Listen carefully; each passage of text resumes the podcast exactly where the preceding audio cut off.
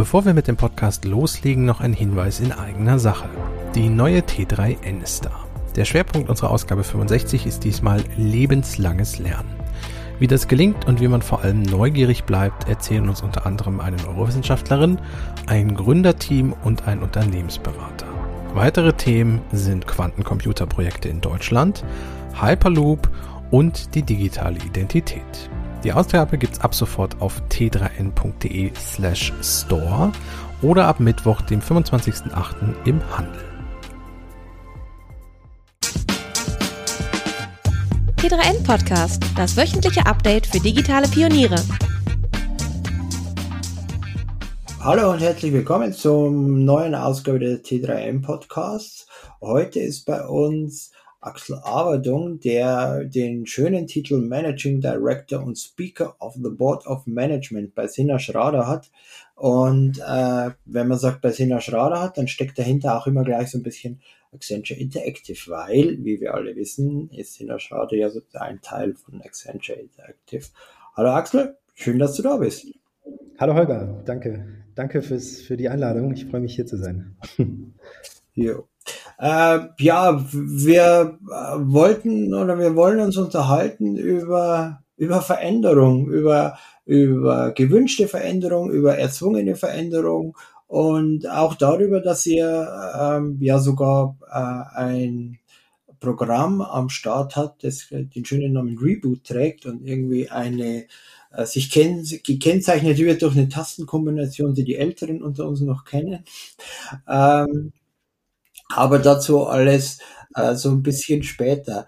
Äh, ja, man kann es ja irgendwie schon fast nicht mehr hören, aber wir stecken nach wie vor irgendwie, keine Ahnung, in der Prä-Post-Corona-Phase oder immer noch mittendrin, so ganz genau äh, weiß es niemand. Wie würdest du denn jetzt so mit den Erfahrungen von, naja, fast eineinhalb Jahren oder so drauf schauen, was hat denn diese ganze Phase mit uns gemacht, was Veränderung betrifft, so tatsächlich mit unserem Arbeitsleben, mit der Gesellschaft im Allgemeinen. Wie schaust du denn da jetzt so aktuell drauf? Ja, natürlich eine spannende Frage, über die ähm, wahnsinnig viel aktuell geschrieben wird, ähm, geredet wird, diskutiert wird und und sozusagen äh, am Ende immer wieder diese Frage, was verändert sich eigentlich wirklich? Ne? Ähm, und, und sozusagen gibt es ein Post-Corona, heißt, heißt am Ende ja sozusagen leben wir irgendwann in einer post-pandemischen Welt, in der wir Corona ähm, abgehakt haben, die Inzidenzen gering sind ähm, und, und wir sozusagen über vielleicht noch Grippesymptome reden, aber über nicht das, was uns aktuell begleitet, Lockdowns, ähm, wirklich Einschränkungen im, im alltäglichen Leben. Ähm, wir werden es erleben. Ähm, aber der, der spannende Punkt, der, glaube ich, schon gemacht ist, wenn man sich die Frage stellt, was verändert sich, ähm, der ist, glaube ich, vor allen Dingen in der Reflexion über, über wahnsinnig viele Branchen und der Art und Weise, wie man sich im Alltag bewegt, schon passiert. Aber die Veränderung selber hat noch nicht stattgefunden. Ich glaube, das, was wir erlebt haben, ist, ist ähm, dass wir auf den Vorspulknopf gedrückt haben, in, in, in einer Art und Weise, die digital natürlich auch betrifft. Also ähm, wir können die Welten digital gestalten, das ist sozusagen ja klar. Also wir haben überall die digitale Augmentierung, E-Commerce und, und sämtliche Formen von Produktentwicklung im digitalen Raum. Aber wir haben sozusagen lange, lange Zeit eigentlich in einer Welt ähm, designt, sage ich jetzt mal, die, die vorpandemisch äh, war. Und jetzt hat sich das Nutzerverhalten extrem geändert. Ne? Alle, alle Nutzerquoten, die wir uns angucken, gehen auf Digital First. Äh, wir sehen unglaubliche Veränderungen in den E-Commerce-Raten. Wir sehen unglaubliche Änderungen in der, in der Nutzung von digitalen Devices. Ähm, und, und dieser Vorspulknopf ist gedrückt. Das Nutzerverhalten trifft aber auf die Welt von davor. Und das ist ganz spannend, weil eigentlich sitzen wir sozusagen in, eine, in, einem, in einem Vakuumraum ähm, und haben jetzt ähm, eine, eine riesengroße Veränderung in der Gesellschaft, mit tiefgreifenden Veränderungen und, und müssen jetzt die Antwort bauen. Ähm, jetzt kann man sehr, sehr unglücklich darüber sein, und das bin ich, und sehr betroffen, dass wir überhaupt in dieser Zeit leben. Wenn man aber Optimismus an den Tag legen möchte, sozusagen, gibt es die Welt äh, oder gibt die aktuelle Welt es her, dass wir wirklich einen nachhaltigen Beitrag leisten können, wie die Welt von morgen aussieht, weil die Erwartung da ist. Das ist die Veränderung. Also die, die tiefe greifende Veränderung, würde ich sagen, ist, dass sich die Erwartung an das, was man, was möglich ist, enorm verändert hat und die wird über digitale Infrastruktur und digitales Design und digitale Experiences ähm, bedient. Aber diese Welt, die wir vorfinden, die ist äh, vor Corona-Zeiten geprägt. Und die Frage ist, wie bauen wir denn jetzt die Welt um? Ähm, und, und wie kann das gehen? Ich finde dieses Vorspulknopf oder dieses Fast Forward, hieß es irgendwie früher so am Kassettendeck, äh, ein sehr schönes Bild, weil äh, das sozusagen aufgreift, dass wir äh, irgendwie eine Stelle erreicht haben, von der wir irgendwie wussten, dass wir mal dahin kommen, aber wir haben quasi äh, den Teil, äh, einen gehörigen Teil übersprungen, der äh, ja vielleicht für die Entwicklung oder zumindest für die Beteiligung aller notwendig gewesen wäre, fürs bessere Verständnis, um eben äh, das, wo wir jetzt sind, auch nachvollziehen zu können und damit umgehen zu können. Wie, wie gelingt uns denn jetzt sozusagen den Teil, den wir übersprungen haben und das dürfte ein ganz schönes Stück sein für viele. Äh, wie gelingt uns den denn jetzt irgendwie in so einer Art ja, Management Summary wieder einzuspielen? Ja, ähm, Nichts ist so kalt wie der heiße Scheiß von gestern. Ne? Wir brauchen Innovation. Aber ähm, die Frage ist, wie macht man das eigentlich? Und, und ich würde sozusagen vielleicht nochmal diese Metapher aufgreifen, was wir aufgeschrieben haben, sozusagen erstmal als Grundmetapher, ähm, um auch ans Digitale anzudocken, ist, ist tatsächlich ein Reboot und das hat auf der alten, guten alten Tastatur drei Knöpfe. Ähm, der erste Knopf ist Delete, ne? also entfernen. Ähm, wir müssen halt uns von Dingen lösen. Ich glaube, das ist enorm wichtig. Ähm, die, die alten Paradigmen, wie Innovationsprozesse aufgesetzt sind und auch wie strategisch gedacht wird und auch wie wir mit Legacy-Infrastruktur im Digitalen umgehen. Wir müssen darüber neu nachdenken ähm, und, und Dinge löschen. So, dann die Frage, der nächste Knopf ist alt. Was sind die Alternativen? Also sozusagen, was können wir denn bauen, und wie können wir uns aufstellen, ähm, dass wir uns für diesen Bedarf, diesen, dieses, diesen Vakuumraum, den ich beschrieben habe, ähm, jetzt aufstellen und die Welt von morgen gestalten. Ich glaube, das fängt bei einer Haltung an, das fängt auch bei der Frage an, dass wir in jedem Designprozess eigentlich uns klar machen, dass wir jetzt auch für unsere Enkel designen. wir müssen nicht nur darüber nachdenken, was sind unsere Zielgruppen, sondern in welcher Welt wollen diese Zielgruppen eigentlich leben. Ähm, und das betrifft nicht nur die Enkel, sondern es betrifft uns natürlich auch aktuell. Aber wir haben einen viel, ähm, viel mehr fokussierten Zukunftsraum, den wir jetzt in den Designprozess einbinden können und sollten. So, und, und der dritte Knopf ist natürlich Control. Ähm, wir müssen gucken, dass wir mit den richtigen Mechaniken ausgestattet sind, dass wir das, was wir verändern, auch so begleiten, dass wir sehen, es kommt real in Kraft. Und ich würde gerne einfach mal so ein bisschen äh, freispulen sozusagen, was betrifft das denn alles? Ne? Also ich, ich glaube, man kann alle Branchen nehmen ähm, und überall entstehen diese, entstehen diese, diese, diese Welten. Ne? Ähm, ähm, ich glaube, wenn man den Finance-Bereich nimmt, ähm, dann ging es vor Corona, wie heute auch, natürlich um die Frage, wie baut man sozusagen Vermögen auf, zum Beispiel. Ähm, wie sichert man Vermögen ab? So Realität ist aber, wir leben jetzt in der Nullzinspolitik. Wir haben irgendwie äh, Inflationsdrohung. Ähm, und wir haben aber vor allen Dingen einen, einen Punkt gemerkt und, und sozusagen, und der ist entscheidend. Ähm, wir haben, glaube ich, alle und in vielen Branchen gesehen, ähm, dass sich das Berufsfeld sehr, sehr schnell ändern kann und dass das Lebenseinkommen sehr, sehr stark mit Zeit verknüpft ist. Sozusagen, wie viele Reserven sind da und was bedeutet, was bedeutet, was bedeuten monetäre Mittel in der Verwendung für eigene Zeit? Weil auch dieses Freiheitsgefühl, was entstanden ist, sozusagen ja auch mit der Frage einhergeht. Ne? Habe ich einen 9-to-5 Fünf-Tages-Job oder habe ich eigentlich Lücken und, und will die mit anderen, mit anderen Dingen füllen? Ich glaube, die Sinnfrage ist reingekommen und dadurch gibt es ähm, im Bereich Finance, eine, glaube ich, eine hohe Auseinandersetzung mit der Frage, was bedeutet Geld in Bezug auf Zeit und auch äh, soziale ähm, Zusammenkünfte und, und wie, wie ist das eigentlich? Dann ganz anderer Bereich, klar, Gesundheit. Ähm, ähm, ich finde zuweilen erschreckend sozusagen, wenn wir uns die digitale Infrastruktur angucken, mit der wir jetzt äh, die Pandemie begleitet haben, dann bin ich froh, dass es all die Apps gibt, ne, die, die wir haben irgendwie. Aber wenn wir genau hingucken, sind die eigentlich nicht in der Lage, äh, das zu erreichen, was wir wollten. Ähm, Pandemieschutz auf der einen Seite, aber auch eine Durchlässigkeit von, von verwertbaren Informationen sehr, sehr schnell verfügbar machen ähm, und, und sozusagen diese Verbindung aus, welche Produkte brauche ich von Masken bis Impfangeboten, ähm, über neuartige Regelungen, also diese ganze Informationskette, die Versorgungskette ähm, und, und, und die Frage, wie geht das? Ne? Das, das hat sich, das, da, da hat sich so eine Lücke aufgetan, finde ich, in der Wahrnehmung und die ist in dem gesamten Gesundheitsmarkt noch nicht bedient. Ne? Also warum gibt es Telemedizin nicht mehr sozusagen? Wie verknüpft sich das mit der Versorgung von Medikamenten? Ähm, ich weiß, natürlich gibt es wahnsinnig viel Bewegung und, und Startups und große Firmen, die sich daran tummeln, aber die Lücke ist jetzt mehr da denn je. Das gleiche bezieht sich auf Mobilität. Interessanterweise haben ja die Leute in der, in der Corona-Zeit deutlich mehr Autos gekauft.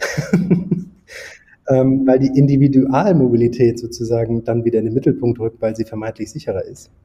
Ähm, aber wir haben gleichzeitig sozusagen gemerkt, dass die Stadt und als ein, die Stadt ein Raum ist, ähm, in dem man sehr viel atmen, sich bewegen will. Ne? Und, und wir sehen Städte, ähm, die im City Design es hinbekommen, zumindest Piloten zu bauen, wie Kopenhagen, wie Amsterdam, wo man sagt, diese, diese Städte haben einen Purpose für Leben.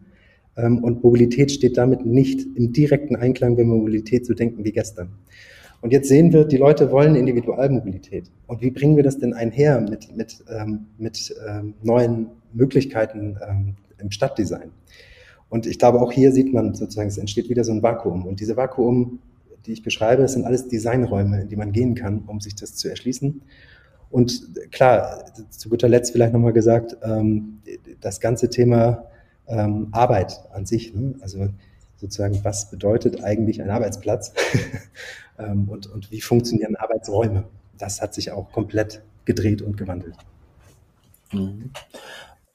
Gleichzeitig äh, hast du ja, du hast jetzt an, an so ein paar exemplarischen Stellen so ganz grundsätzliche Veränderungen aufgezeigt, wo wir häufig in der Situation sind, dass es so einen gewissen Teil gibt, der weit voraus ist dass es einen gewissen Teil gibt, der deutlich hinterherhängt und irgendwie so in der, in der Mitte äh, hängen wahrscheinlich die, die meisten Menschen. Und dadurch, dass das an mehreren Stellen gleichzeitig äh, der Fall ist, entsteht ja dann häufig auch so eine Unsicherheit. Wie, wie bewegt man sich weiter? Also wie, wie kann es uns gelingen, ähm, möglichst viele Menschen auf diesem Veränderungsweg mitzunehmen und äh, eben aus den Möglichkeiten, die sich ja aus sowas ergeben, jetzt da das Beste zu machen in allen Bereichen? Ja, das ist äh, natürlich echt eine, eine, sehr gute Frage. Ne? Also wenn ich es mal aus Unternehmenssicht betrachte, am Ende sind das ja die, diejenigen, die die Infrastruktur sozusagen herstellen können, äh, dass wir in einer neuen Welt leben ähm, dann, dann sind wir davon überzeugt, dass man schon sehr, sehr stark sich eigentlich überlegen muss, was ist mein grundlegender Auftrag als Firma. Man kann es Brand Purpose nennen, man kann es sozusagen Strategic Purpose nennen. Ähm, für mich ist es wichtig, dass das nicht nur ein Satz ist, sondern äh, eine, eine, Verhaltensregelung in jeglicher, jeglicher Art von Entscheidungsfindung. Ähm, weil ich glaube, Strategie kann helfen, ein Pattern zu entwickeln, in das man ein bestimmtes Angebotsportfolio entwickelt. So. Und dann ist natürlich klar, sozusagen, es bringt natürlich jetzt nichts, ähm, nur über die ganz großen Themen von übermorgen nachzudenken ähm, und, und sozusagen sofort das Radikale sozusagen zu betrachten. Trotzdem sozusagen glaube ich, dass man eigentlich so eine Dreiteilung braucht. Also wir haben auf der einen Seite die Frage, welche Angebote und, und digitalen Produkte sind eigentlich in unserem Kerngeschäft von heute existierend und wie wollen wir die weiterentwickeln? Ähm, und dann zu sagen, woraus, wo entstehen aber auch neue Produkthypothesen, ähm, die wir für die Welt von in drei Jahren bis fünf Jahren vielleicht bauen müssen. Und dann aber die, die wichtige Frage, was sind unsere Investmentfelder für die Zukunft? Ne? Wir haben, wir haben, glaube ich, wahnsinnig stark gesehen, ähm, wie sich RD ähm, und, und wirklich ähm, fast wissenschaftsartige Innovation in Langfristigkeit auszahlt. Wir haben es jetzt wahnsinnig stark gesehen, natürlich im Bereich Pharma, ähm, wo, die, wo die langjährige Forschung es uns ermöglicht hat, binnen eines Jahres dann auch tatsächlich Medikamente zu haben, Impfstoffe zu haben. Aber mit der gleichen Logik können wir, können wir Innovationsportfolios denken. Was sind die Investitionen? Was ist der Research? Was ist die Ethnographie? Ähm, und, und was sind die ähm, strategischen ähm, Szenarien, in denen wir denken wollen? Und in welche Felder investieren wir sozusagen für Grundlagenforschung? Ne? Das, sind, das ist die, das ist die langfristige, der, der langfristige Horizont. Und so entstehen eigentlich drei Felder. Der erste, das, das erste Feld geht ins Jetzt und, und baut eben im, im Geschäftskern auf, aber trotzdem auch da, was sind die wichtigsten Wetten auf, auf das Produktportfolio von heute, wie wir das verändern wollen. Dann sozusagen daraus basiert, welche Produkthypothesen leiten wir für drei bis fünf Jahre ab und wie sieht die zehn-Jahres-Roadmap aus. Ähm, und das ist auch ein wunderschönes Tool sozusagen, was wir, was wir viel sehen sozusagen in, in amerikanischen Großfirmen, ähm, auch aus dem Silicon Valley das ist das, worüber sie nachdenken. Ne? Facebook, äh, Amazon, Google, ähm, alle haben sozusagen eine ganz starke Logik auf, auf, auf Zukunft gerichtet und gleichzeitig aber auch auf, auf diese inkrementelle neue Produktversprechen ähm, und verknüpfen diese Reise wunderbar. So, und ich glaube, man muss nicht mehr in Silicon Valley schielen, das, das ist am Ende irgendwie auch eigentlich einfach. Wir versuchen nur sozusagen diese Logik einfach nur zu beraten und, und zu sagen, lass es es aber auch wirklich machen und dass es kein Lip-Service ist. Weißt du, das, das ist ja das oft das Problem. Es klingt irgendwie klug, aber macht man das jetzt wirklich? Mhm. setzt man, setzt man das auch um, dass man feststellt, dass die Leute jetzt äh, plötzlich in ganz anderem Umfeld leben und arbeiten. Also weil sie möglicherweise äh, jetzt im gleichen Raum leben und arbeiten, weil sie nicht mehr so viel unterwegs sind von A nach B. Das hat ja äh, auch auf Kommunikation ganz massiven Einfluss. Hast du den Eindruck, dass solche Veränderungen äh, schnell genug aufgenommen werden, sowohl jetzt mal allgemein gesagt in der Agenturlandschaft, als auch dann wieder bei Marken und Unternehmensverantwortlichen?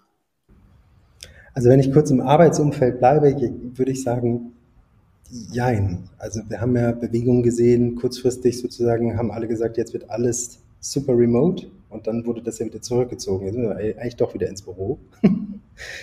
ähm, wir, wir, als Agentur sozusagen äh, haben, haben, haben uns als Programm aufgeschrieben, wir, wir wollen remote first arbeiten. Das heißt, ähm, wir brauchen, davon bin ich fest überzeugt, im Innovationsprozess Studios nennen wir das, am Ende des Tages äh, sozusagen wirkliche Designräume, Workshopräume, ähm, die ein gesellschaftliches und Mitarbeiter zusammenführen möglich machen. Und diese Räume müssen Einladung sein. Ähm, die müssen sehr, sehr einladend sein, dass die Leute freiwillig dorthin kommen, weil man sich, glaube ich, nur in dem direkten Auseinandersetzen wirklich gut auf die, auf die Finger klopfen kann rund um Ideen ähm, und in Ideenräume ähm, und, und dann auch gemeinsam gestalten kann. Das funktioniert remote schlechter. Ne? Wir sind sozusagen im, im, im Remote-Takt äh, durchgepuncht äh, im Kalender. ähm, und, da fehlt zum einen die Zeit für reflektiertes aus dem Fenster schauen. Ähm, und zum anderen fehlt aber auch die Zeit, wirklich sich Raum für, für Ideation und, und für, für, für echte Diskussion zu lassen. Daran arbeiten wir stark, dass wir auch Räume haben, ähm, physische Räume, die, die, die Einladung aussprechen. Und auf der anderen Seite arbeiten wir massiv daran an der Frage, wie bekommen wir das hin, dass wir sozusagen wirklich flexible Strukturen schaffen. Und das, das zum einen bezieht sich das selbstverständlich auf die, auf die Arbeitszeit, ähm, aber natürlich auch auf den Arbeitsort. So, da gibt es das Homeoffice, aber das ist ja auch schon wieder ähm, an einem Punkt gesettelt.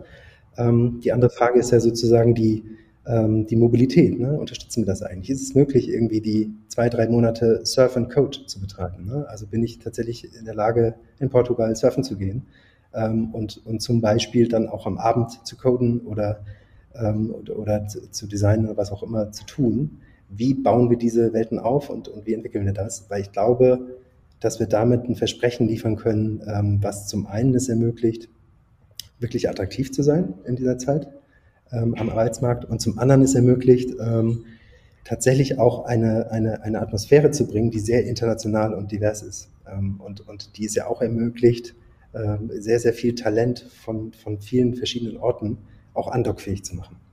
Und das ist eine ganz andere Art ähm, im Nachdenken als das klassische, wir haben sozusagen einen Ort, wo Büroarbeit stattfindet und dann gibt es andere Standorte, Nearshore, Offshore oder was auch immer, sozusagen, sondern wir müssen darüber nachdenken, dass wir hybride Strukturen schaffen, indem wir trotzdem virtuelle Teams haben, die aber auch die Möglichkeit haben, immer an Innovationsorte zurückzukommen. Und daran arbeiten wir und das macht Spaß, weil ähm, wenn man das mal fertig hat als System, dann geht das, glaube ich, so schnell nicht wieder weg. Ja. Ähm, aber es hat ja, hast du gerade auch schon angedeutet, ja den, den Vorteil, dass äh, viele Unternehmen plötzlich mit äh, Playern konkurrieren können im, im Rennen um die guten Leute, bei denen sie vorher kaum eine Chance hatten. Parallel dazu sieht man oder hört man oder, oder ist zu hören, dass im Silicon Valley irgendwie plötzlich Ärger äh, ansteht, weil äh, die Leute bei den großen Tech-Giganten sagen, nö, also sie wollen eigentlich gar nicht mehr ins Büro, sondern von zu Hause arbeiten und äh, in diese Lücke gilt es jetzt im Grunde zu stoßen mit eher wirklich innovativen Ansätzen. Absolut. Also das, was wir bei Google zum Beispiel sehen, ist, äh, die großen Parkplätze davor sind voll mit Caravans, weil natürlich trotzdem die Bezahlung wahnsinnig hoch ist. Ähm, und, und trotzdem reicht das Geld nicht, um vor Ort zu leben. Aber was wunderbar geht, ist sozusagen, äh, sich zwei, drei, vier Jahre da, da zu bleiben und äh, sozusagen im Campervan zu sein und, und sich wirklich ähm, sozusagen dort dort zu lernen auf der einen Seite und auf der anderen Seite sozusagen natürlich auch das mitzunehmen. Aber die, aber die Logik erschließt sich natürlich nicht. Ne? Also dieses vor Ort sein müssen erschließt sich nicht. Es geht um das Talent. Es geht um das, was rar ist.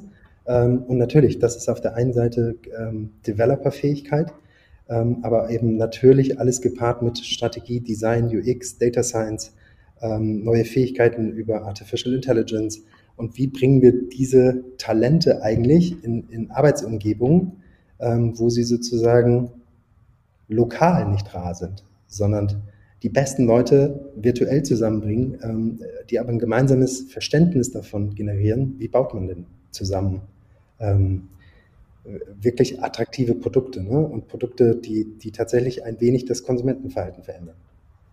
Mhm noch einen, einen Blick wirklich direkt in die Arbeitswelt äh, rein, weil das ja ein ganz wesentlicher Faktor bei dieser ganzen Entwicklung ist. Ähm,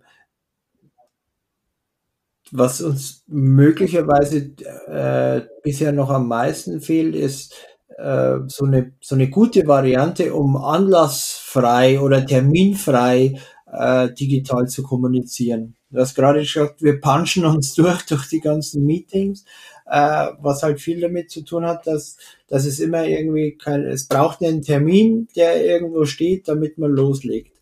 Ähm, diese, diese, dieser Link zu, äh, zu der ja, Office ohne Office Situation, mal einfach mit jemandem schnell sprechen und so, der ist zumindest meiner äh, Beobachtung nach noch nicht so wirklich ausgefüllt, oder? Absolut, das sehe ich genauso und das ist auch schwer zu beantworten. Also klar, es ist eine Frage von Pausen und Disziplinen im Kalender. Also klar, wir haben auch so Regelungen, dass ähm, wir zum Beispiel haben uns um Punkt drei verabredet. Das bringt mich schon aus dem Konzept, weil unsere internen Routinen sind immer um fünf nach drei. Mhm. ähm, so okay. hat man immer noch mal eine kurze Möglichkeit, ähm, bei jedem Termin kurz äh, einen Kaffee, eine, sozusagen an der Kaffeemaschine auch eine Interaktion zu haben. Ähm, aber, aber das heilt nicht. Ne? Also ich glaube, wir brauchen, wir brauchen sozusagen die Möglichkeiten, ohne, also absichtslos Termine einzustellen. Ähm, und mal zu gucken, was passiert. weil, weil, wenn ich nur per Absicht sozusagen ein Treffen ähm, äh, ermögliche, dann, dann ist, dann ist, gibt es immer schon eine Agenda. Und das tötet sozusagen den, die Grundidee von, man trifft sich mal kurz. Ne? Ähm, und bei man trifft sich mal kurz, entspannen sich eben oft spannendere Dinge, als man hat sich getroffen für. Mhm. Ja. Ja. Aber ähm, ja, müsst ihr bauen. So ein Ding, ja, mit dem man so nutzen kann. Ist ja ganz einfach. Ja, wir bauen zum Beispiel natürlich digital gestützte Tools gerade für, für unsere Arbeitsumgebung, ähm, wo es Check-in-Möglichkeiten gibt, ähm, sozusagen, dass, das, dass man auch als Team weiß. Das Problem ist ja immer, wenn ich cross-funktionale Teams habe aus UX, Design, Strategie, äh, Frontend-Development, Backend-Development ähm, und, und, und Data, dann habe ich ja immer das Problem, eigentlich muss ich ja immer alle an einem Ort haben ähm, und virtuell ist das relativ einfach. Aber wenn jetzt nur einer oder mindestens zwei sich treffen, dann bricht das natürlich mit den anderen. Und was leider sehr schlecht funktioniert, sind hybride Setups. Das haben wir gelernt. Also wenn, wenn äh, sozusagen zwei oder drei Personen real im Raum sind und sich dann versuchen, über Technologie mit den anderen zu vernetzen, das ist wirklich blöd.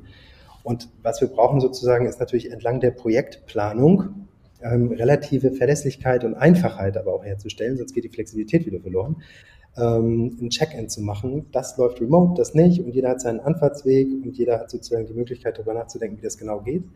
Genau, und dazu, dazu entwickeln wir unsere Programme und Tools und, und versuchen das ja. zu ermöglichen. Jetzt könnt ihr natürlich für euch viel entwickeln und tolle Sachen ausdenken, aber da gibt es ja dann immer noch diese Kunden, die müssen ja auch mitspielen. Wie, wie bindet ihr denn die in so eine Entwicklung ein oder, oder noch vielleicht sogar noch einen Schritt äh, weiter? Wie, wie gelingt es denn ganz grundsätzlich äh, in dieser äh, Verbindung zwischen, ja, man nennt Agentur und Kunden da äh, eine andere Herangehensweise äh, zu finden, weil dieses, wir, fahren irgendwo hin und äh, pitchen mit bunten Pappen irgendwie eine Idee, die sollte ja, das sollte ja wirklich der Vergangenheit angehören. Spannende Frage und gar nicht so einfach ähm, zu beantworten. und ich würde mal versuchen, zwei, zwei Sachen zu unterscheiden. Auf der einen Seite hat es uns wahnsinnig geholfen, mit Kunden sehr eng zusammenzuarbeiten. Ne? Also ich sage jetzt mal in der, in der Vor-Corona-Welt, die Planung eines Termins für die Abstimmung von, von Entwicklungsagenten, von neuen Ideen, von neuen Konzepten, ähm, war immer dann damit verbunden, dass man gesagt hat, da ist dieser Termin, da trifft man sich und dann kommt man sozusagen zusammen und bespricht es da, nimmt die To-Dos mit und geht wieder raus. So. Das haben wir natürlich abgestellt, sondern wir haben eine ganz hohe Sequenzialität. Ne? Wir sind sehr, sehr tief, viel tiefer als in der Vergangenheit mit unseren Kunden verbunden. Ähm, und, und sozusagen die, die Termine kommen morgens rein und sind mittags sozusagen. Und, und man hat dadurch viel kürzere Abstimmungszyklen und viele Dinge gehen seitdem deutlich besser, weil das Verständnis ähm, auf einer gemeinsamen Agenda besser geworden ist. So, das ist die eine Sache. Es gibt aber auch eine andere. und das macht es ein bisschen schwierig. Ähm, warum gibt es überhaupt Dienstleister, die sagen, wir bauen digitale Innovation? Das liegt ja daran, dass, dass wir sozusagen ähm, am Ende des Tages ähm, eine Routine, ein Muskel, ähm, eine Fähigkeit entwickeln, äh, Dinge anders zu tun, als sie sozusagen in den Routinen unserer, unserer Kunden vorgesehen sind. Und wenn wir zu tief sozusagen dort sozusagen den Merch machen, ähm, dann geht das, was wir sozusagen eigentlich tun, im, im Kern sozusagen auch ein wenig verloren.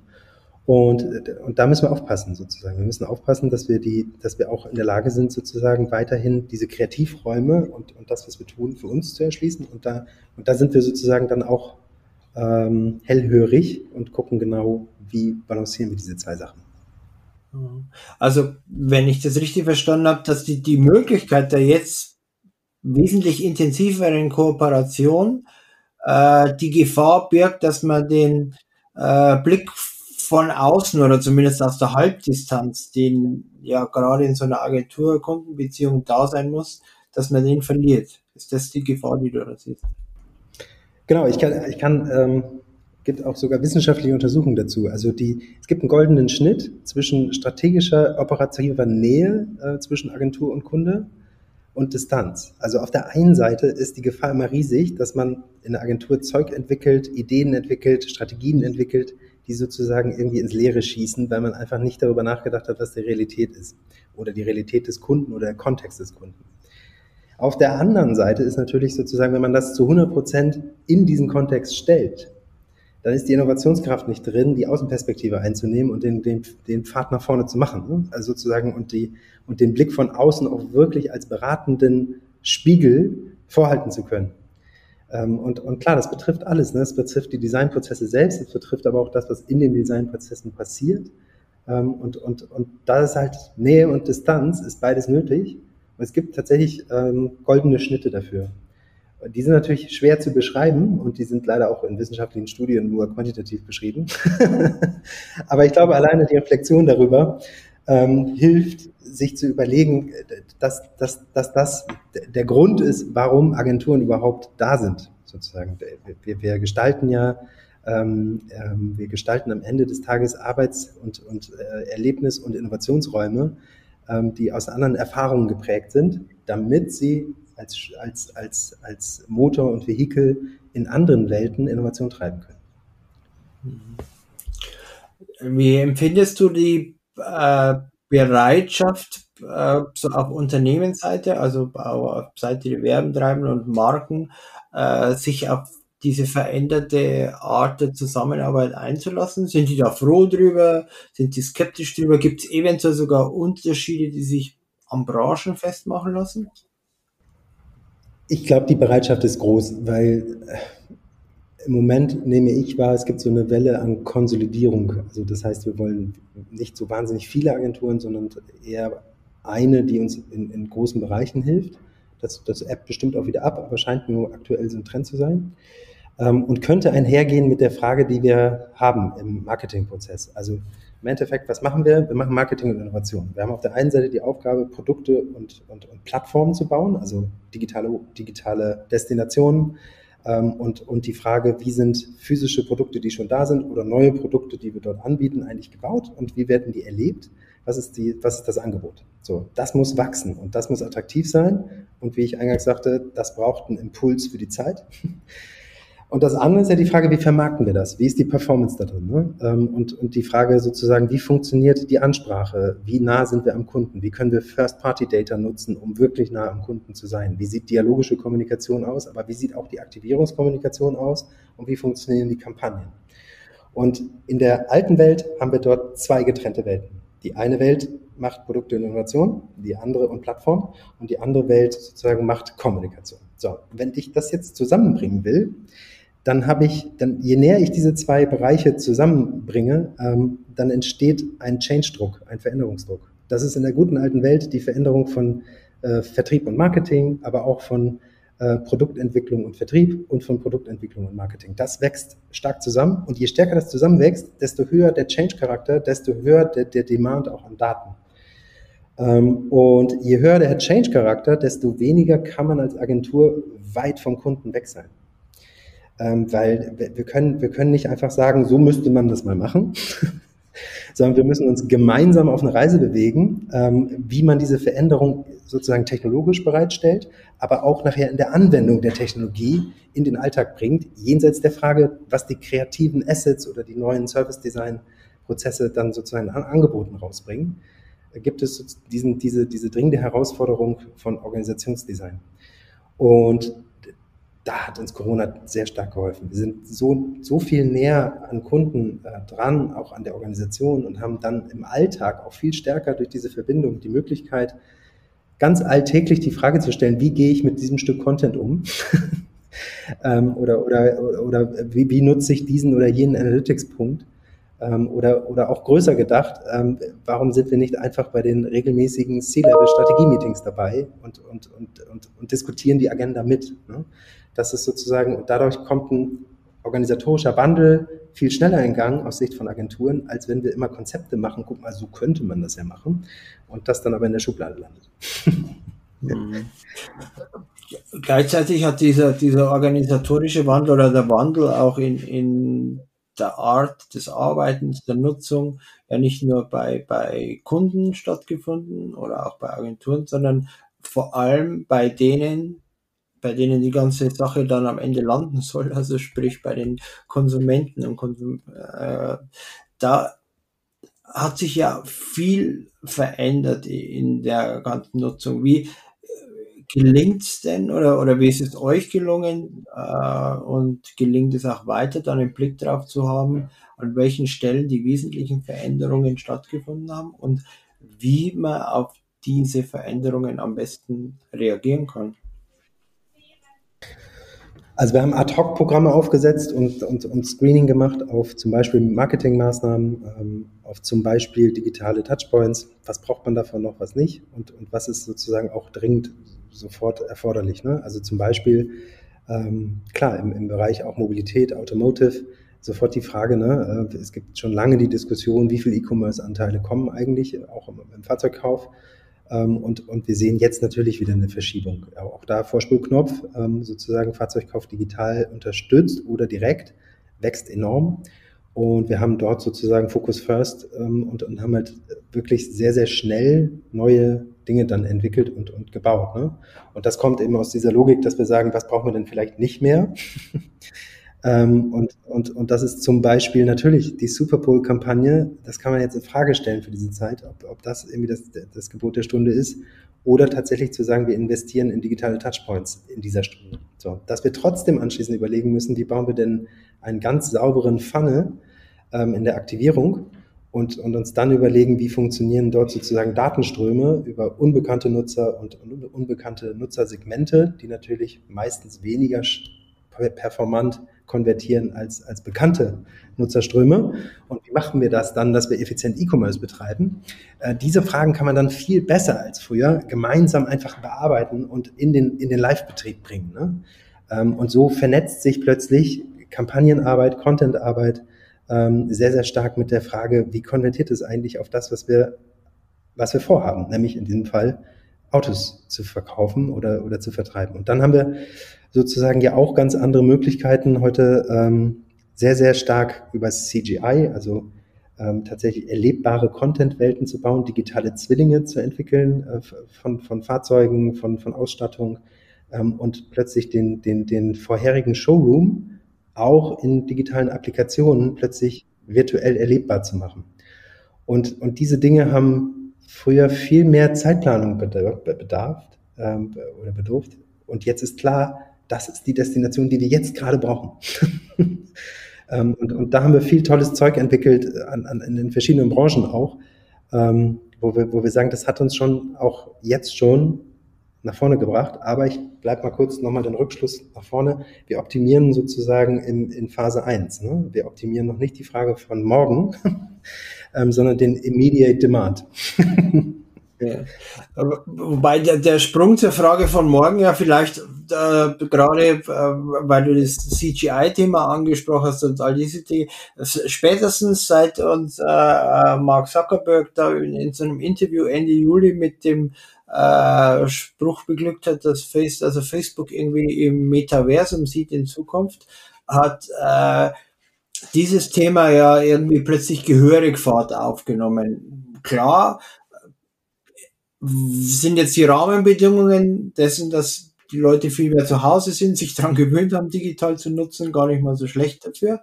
Ähm, glaub, glaubst du, dass das wenn man so in die Zukunft schaut, äh, ein ganz wesentlicher Part sein wird? Hm. Also erstmal eine spannende Frage, weil sozusagen Facebook, Microsoft sind ja alle dran, ne? Also sozusagen Meta, Meta, Meta, Metaverse, um, however you might call it, ist der sozusagen erst noch ein Begriff, würde ich sagen, der noch keine Reife hat. Hm, weil sozusagen ich verstehe zwei Dinge darunter. Entweder ich denke in so einem Art von Paradigma von Second Life. Also ich habe äh, eine Art digitale äh, Avatar, ähm, was ich als, als Zwilling in einer zwillingshaften Welt, die ich mir selber gestalten kann, bewegen kann. Dort kann ich natürlich jegliche Form von Unternehmensinteraktion wieder mir denken. Das ist eine Marketingwelt. Diese Idee ist aber irgendwie nicht neu, weil wir hatten sie schon vor vor langer, langer Zeit. Ne? Es gab schon 1998 ähm, die, diese Ideen, dass man äh, virtuelle Website-Welten baut, in der man sich auch wieder begegnen kann. Ähm, das ist sozusagen die eine Frage. Ist das eigentlich gemeint? Ich glaube, es ist auch gemeint. Digitale Zwillinge leben in, in sozusagen in digitalen Zwillingswelten über IoT vernetzt. Und dann ist aber die andere, und das ist die spannende Frage, wie denken wir die Welt eigentlich mit einem, mit einem virtuellen Hologramm ähm, auf alles, was wir explorieren und erleben können? Und da ist natürlich auch diese Haltung drin. Und dann ist die Frage aber, wie funktioniert sozusagen das Geschichtenerzählen darin? Oder wie, wie erleben wir die Werterfahrung? Ähm, und das sind wieder zwei unterschiedliche Dinge, weil entweder ich komme mit einem Informationsanspruch, natürlich, virtuelle Welten kann ich applizieren und dann habe ich zum Beispiel Metainformationen zu bestimmten Dingen. Wenn ich aber sage, ich, ich baue mir eigentlich eine Welt, ähm, die virtuell ist und, und die ein Erlebnisformat hat, ähm, dann muss ich die Frage stellen, wie ist die eigene Bewegung ähm, abgestimmt auf die Geschichte, in der ich sie erlebe. Und das ist total spannend. Ne? Das ist jetzt ein bisschen philosophisch vielleicht auch, aber sozusagen die, ähm, diese Frage zu beantworten ist total spannend. Wir haben ähm, gemeinsam mit, mit, mit Audi ähm, und, und Audi selbst zuallererst ähm, das Startup Holoride ähm, begleiten dürfen, ähm, die sozusagen genau das versuchen, also aus der Fahrzeugbewegung heraus ähm, zu überlegen, wie sieht eigentlich auf im Moment äh, vor allen Dingen stark auf einer ähm, VR-Brille die Interaktion. Also ich habe die Fahrzeugbewegung und in der Brille passiert sozusagen ähm, ein, ein, virtuelles Event ähm, in verschiedenste Welten eingetaucht. Und das sind virtuelle Realitäten, die halt in die physische Welt übertragen sind. Wahnsinnig spannend. Und eben dann die Frage sozusagen, wie, wie, krieg, wie kriegt man es hin, dass dieses Erlebnis so immersiv wird, ähm, dass, dass das spannend wird. So. Und das sind ja äh, ganz, ganz stark Early Mover ähm. Und wenn jetzt Microsoft, Facebook und Co. alle hergehen und Entwicklungsumgebungen dafür bauen, ähm, indem man IoT und, und äh, auch tatsächlich natürlich KI ähm, und, und autonome Unterstützung über Daten nachher verstöpseln kann, um solche Welten zu bauen, dann ist das ein ganz spannendes Feld. Es, wir werden erleben, ähm, wie stark sozusagen die, die Adaption davon ist, weil die, die Kernfrage, die wir uns stellen müssen, sozusagen, wie viel Nutzen bringt das, ähm, wenn es zum Beispiel nicht in einem Gaming-Kontext äh, passiert. Ne? Natürlich in Arbeitswelten kann man sich das sehr stark vorstellen. Also wir haben zwar jetzt gelernt, dass wir sehr, sehr schnell äh, Kamerainfrastruktur und, und sozusagen virtuelle Welten und, und ähm, über Mural gemeinsame Gestaltungsboards haben. Das, das hat sich alles schon katapultiert, aber trotzdem ist sozusagen die, ist das ja noch sehr beschränkt, meistens auf einen Screen und irgendwie doch auf 2D. So, das lässt sich natürlich alles, alles ausdenken und weiterbauen. Und da bin ich gespannt. Ähm, das, das wird spannend zu sehen, ähm, was, was kommt. Ähm, ich glaube, man muss nicht First Mover sein in dem Feld. Also nicht First Mover im Sinne von, wir, wir machen zum Beispiel Marketing äh, sozusagen für Metaverse. Das kann man, da, da sind wir noch nicht, glaube ich. Ja, da, dafür fehlt, glaube ich, auch wirklich noch eine tatsächliche Definition, wovon wir, wovon wir am Ende eigentlich reden. Aber äh, wenn man diese ganze, ganzen Entwicklungen so zusammenfasst und vielleicht so einen halben Schritt zurückgeht, äh, was wir über Arbeitswelt besprochen haben, was wir jetzt äh, mit äh, dieser Eintauchen in der virtuelle Welt äh, gerade auch in der Produktumgebung besprochen haben, sorgt es am Ende doch irgendwie dafür, dass wir an vielen Stellen unabhängiger äh, von äh, Ort und Zeit werden. Oder vielleicht sogar, wenn wir es noch höher, wenn wir sogar äh, irgendwie auch nachhaltiger werden, weil man nicht mehr für jeden Kram von A nach B fahren muss. Ähm, hat es auch den Fokus auf solche Themen wie Nachhaltigkeit, auf solche Themen wie, äh, ich nenne es jetzt mal Arbeitsgerechtigkeit, also Vereinbarkeit von Arbeit und Familie und all diese Dinge, hat, haben die, die, die neuen Möglichkeiten auch den Fokus auf solche Themen verstärkt aus deiner Sicht?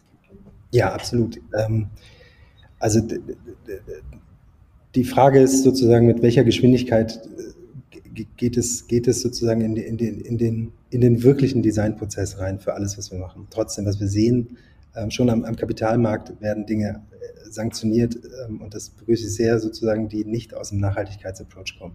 So, jetzt wissen wir auch, dass viele Nachhaltigkeitsbekenntnisse in Unternehmen oftmals noch zu hinterfragen sind und eher aus so einer Social Responsibility Initiative kommen und weniger aus der wirklichen Reformation des Angebots. Ähm, und, und trotzdem ändert sich das massiv. Ne? Also wofür wir werben zum Beispiel ist zu sagen, wenn wir KPI-Dashboards bauen, ähm, zu sagen, warum haben wir eigentlich keine Nachhaltigkeits-KPIs hier drin ähm, und, und tracken wirklich, weil es alles möglich ist, ent, entlang der gesamten Wertschöpfungskette, digital oder nicht digital. Ähm, die Frage sozusagen, haben wir dort eigentlich eine Optimierung drin und nach welchen Faktoren will man das messen? So, wenn man das hat, dann kann man über Circular Design sprechen und uns sehr, sehr stark überlegen, ähm, wie, wie können wir sozusagen auch tatsächlich Dinge in diesen Prozessen verbessern. Ähm, und, und vor allen Dingen stellt sich aber, finde ich, die Frage in, der, in, der, in dem Designprozess an, an der Stelle, wo wir sagen, wir bauen neue Lösungen, wir bauen neue Reiseformate, wir bauen neue Mobilitätsformate, wir bauen neue Finanzierungsformate, wir bauen neue Versicherungsformate äh, oder Gesundheitsformate. Wie verändern die eigentlich Verhalten? Ähm, und ist das intendiertes Verhalten und dann wird es normativ? ich würde nicht sagen politisch, ich, ich, ich hoffe nicht ähm, sozusagen. Ähm, aber, aber ich finde, wir, wir sollten uns zumindest mal klar machen, dass alles, was wir machen, einen Effekt hat auf die Welt von morgen. Äh, und, und ich glaube, dass sozusagen das Thema Nachhaltigkeit immer weniger politisch ist, Gott sei Dank, sozusagen. Es ist keine, ist keine Parteienfärbung drin, sondern es ist halt, es wird eine gesellschaftliche Selbstverständlichkeit und es wird einfach ein nachhaltiger Filter sein, auch für Entscheidungsverhalten. Ähm, und, und wenn wir das systemisch denken, sozusagen, ähm, in, den, in den Designprozessen, ist das, ist das, glaube ich, was, was wir mit vertreten wollen. Ähm, und, und vielleicht noch nicht durchdrungen ist, aber es gibt gute Beispiele. Ja. Häufig stellt sich ja die Frage oder, oder taucht die Frage auf, wie, mit welchen KPI kann ich denn Nachhaltigkeit überhaupt bewerten? Äh, klar, das, das kann man beliebig komplex tun oder ganz einfach. Ne? Ähm, beliebig komplex heißt, ich könnte darüber nachdenken, wenn ich einen bestimmten Service bereitstelle, äh, wie verändert er eigentlich das Nutzungsverhalten im alltäglichen Bewegungsraum, sage ich jetzt mal, ähm, und, und erzeugt das mehr CO2, ja oder nein? So. Ähm, und, und das wäre schon komplex, äh, würde ich, würde ich finden. Aber wir, wir modellieren ja im Business Design auch die Frage, ähm, welche, welche Nutzungsarten habe ich wann und wie und in welcher Häufigkeit. Daily Active Usage, Monthly Active Usage, all diese Themen versuchen wir in Business Cases zu berechnen. Warum sollten wir nicht mitsimulieren, ähm, dass wir sagen, was bedeutet das auch für die, für die Nutzung ähm, im, im Nachhaltigkeitseffekt? Ähm, so, das ist ein Umweltaspekt von Nachhaltigkeit. Man kann ja noch sozusagen ähm, andere Aspekte nehmen. Ne? Also wie, wie belasten wir eigentlich ähm, unsere Zeit mit Dingen, die Sinn stiften oder nicht Sinn stiften? Hat nochmal eine andere Facette von Nachhaltigkeit. So, und wenn ich das, das ist von einem Angebot und natürlich sozusagen, das fängt bei der Cloud-Infrastruktur an. Ne? Also die, die, die, wir wissen irgendwie, dass heute die, die CPU ist nicht, ähm, der, der macht auch Abgase. Ähm, und, und sozusagen die, die, die Cloud auch und, und sozusagen wir wissen, dass unsere digitale Infrastruktur, die wir schon nutzen, irgendwie ähm, am Ende des Tages auch be belastet. Wir können uns die Frage stellen, wie stark wollen wir das tun sozusagen und, und warum sind auch bestimmte Arten von Cloud-Diensten dauerhaft verfügbar oder nicht. Ähm, und, und dann kann man natürlich reingehen und wirklich auf Wertschöpfungsketten denken ähm, und, und überlegen, wie, wie sinnvoll und, und langfristig ist. Es gab ja gerade diese ganz spannende Studie, wo die Frage gestellt wurde, ist E-Commerce eigentlich ein, ein Treiber von mehr Emissionen oder weniger? Es kam raus, sozusagen, vielleicht, wenn man ein bisschen reinguckt, äh, ist das eingefärbt? Ich weiß es nicht, sozusagen, die beauftragenden Unternehmen könnten Interesse haben, sozusagen, dass das auch rauskommt, aber es war auch neutral gestützt. Egal, selbst wenn jetzt rauskommt, E-Commerce ist sozusagen deutlich CO2-neutraler als der Besuch im Shop weil ich natürlich die Lauf, also die, die Lieferungswege von, von, von Produkten in den Shop, die habe ich eh. Ähm, und, und wenn ich dann noch die, die Laufwege der Menschen dazu nehme zum Shop hin und zurück und so weiter, dann ist vielleicht doch das Rück, Rücksendungsverhalten in einer Logistikkette von Zulieferungen besser. Das kann ich zwar zuschreiben, aber da mache ich natürlich einen Fehler sozusagen, weil wir, wir haben ja Innenstädte auch, weil das kulturelle Begegnungsstätten sind. Ähm, und sozusagen jetzt kann ich zwar irgendwie einseitig argumentieren, E-Commerce ist, ist the first choice ähm, und sozusagen und dann gibt es das alles nicht mehr. Die Frage verbindet sich an der Stelle total mit, mit Stadtdesign, weil ja dann die Frage ist, was, was passiert dort eigentlich ne? und, und was bedeutet dann eigentlich ein POS? Das kann ich aus einer, aus einer E-Commerce-Marke auch denken. ähm, und, und sozusagen, und, und das ist halt total spannend, weil dann ist es nicht schwarz-weiß und ich würde sagen, das sind Nachhaltigkeitsfragen. Ähm, weil sich dort Nachhaltigkeit mit der Frage verbindet, was ist mein Auftrag als Unternehmen und wie kann ich eben positiv dazu beitragen. Was dann natürlich auch eine wesentlich komplexere Herangehensweise ist, als man das äh, so in der Vergangenheit hatte, in der du, äh, in der man halt irgendwie so Conversion-Dinge relativ eindimensional betrachtet hat.